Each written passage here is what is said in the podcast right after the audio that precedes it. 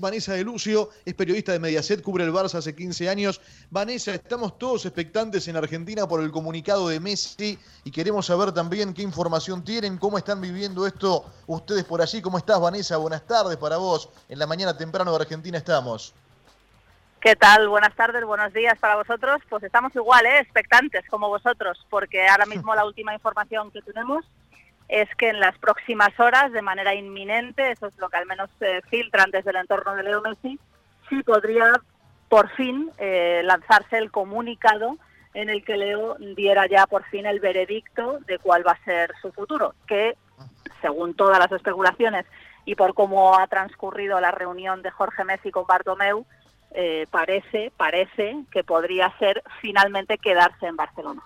Quedarse en Barcelona. Estamos hablando con Vanessa de Lucio, periodista de Mediaset, decía que cubre Barça hace ya casi dos décadas. Vanessa, ¿quiénes quedan heridos si Messi se queda? Eh, recién nosotros decíamos, eh, si, se queda Messi, quizás se queda Suárez, si se queda Suárez, qué mal parado queda Koeman, bueno, el presidente del club. ¿Cómo queda todo si después de me voy termina siendo me quedo? Bueno, pues paradójicamente yo creo que el que más reforzado sale es el presidente, José María Bartomeu, que en este sentido se ha mantenido firme en el pulso que, le echó el jugador y en esa sorpresa inicial de recibir un burofax mm, por parte de Messi, porque, porque no se habría salido Leo con la suya de una manera eh, cuestionada por parte de la afición aquí en el club. Curiosamente, el que peor estaba en esta película, el actor más dañado, que era el presidente, va a salir reforzado y lo va a hacer porque en esta guerra ha actuado como alguien que no tiene nada que perder. Y es que si lo analizamos, eh, es lo que todos creemos que ha medido mal Messi. Messi no ha analizado bien al adversario. Eh, el presidente es un tipo al que le quedan seis meses en el cargo. No tiene nada que perder, ya está amortizado. Y él obviamente no iba a pasar a la historia como el presidente al que se le marchó Leo Messi. Por lo tanto, ha puesto absolutamente todo lo que tenía, tanto la maquinaria jurídica y legal que le ampara en su contrato, porque como se ha visto no es tan fácil salir del, Barça.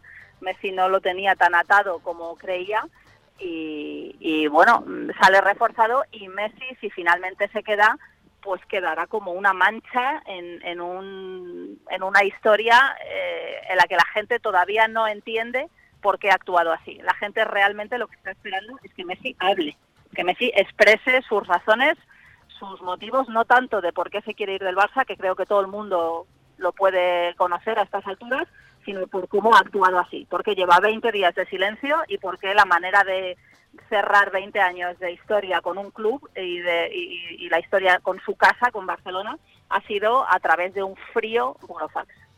Vanessa, ¿cómo estás? Muy claro todo lo que decís. Quería preguntarte qué es lo que crees que finalmente hace que de, de quedarse que Messi tome esta decisión.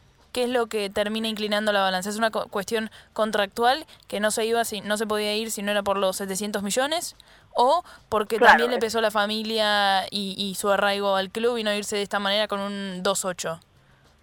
Bueno, eh, a ver, yo creo que nadie duda que Messi es, era feliz en Cataluña y es donde tiene su casa y, y todo organizado, pero también hemos creído hace 48 horas, si me lo preguntas, todos te decíamos que Messi mentalmente ya estaba fuera de Barcelona, había tomado la decisión irrevocable, que en ningún momento iba a dar marcha atrás. Él tenía clarísimo, lo había hablado, lo había estudiado y se veía fuera de Barcelona. Si ahora se queda es únicamente por dos motivos. Uno, porque contractualmente no puede salir si no tiene, si no paga una cláusula que, evidentemente nadie puede pagar y dos, mm, y es una realidad un poco dura porque en el fondo no hay ninguna oferta de nadie, porque ningún club va a arriesgarse a poner una millonada, porque estamos hablando de cifras mareantes, para pagar la carta de libertad de Leo y el salario de Leo. Son dos conceptos que tiene que asumir cualquier club europeo sabiendo que a partir de enero Messi negocia gratis con quien quiera.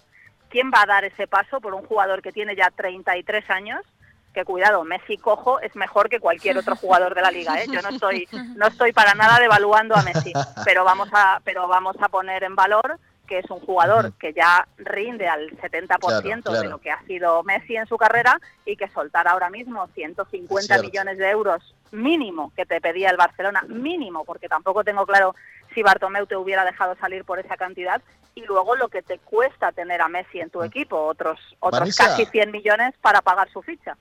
Estamos ya en el final del programa, son casi las 9 aquí, ya estamos terminando nuestro programa, pero apelamos a, tu, a, tu, a tu síntesis para una o dos preguntitas cortitas. Clau. Sí, bien cortito para saber, ¿hay algún horario, tienen algún rumor de cuándo puede llegar a salir? Acá son las 9 de la mañana. ¿Tenemos algún horario como para saber en qué momento puede salir este comunicado? Pues lo cierto es que no, estamos todos a la espera, lo único que se nos dice es próximas horas. Bien. Próximas horas, próximas horas. Entonces, atentos estaremos. Vanessa, gracias. Eh, un saludo grande y muchas gracias por, por estos minutos. A vosotros, un saludo.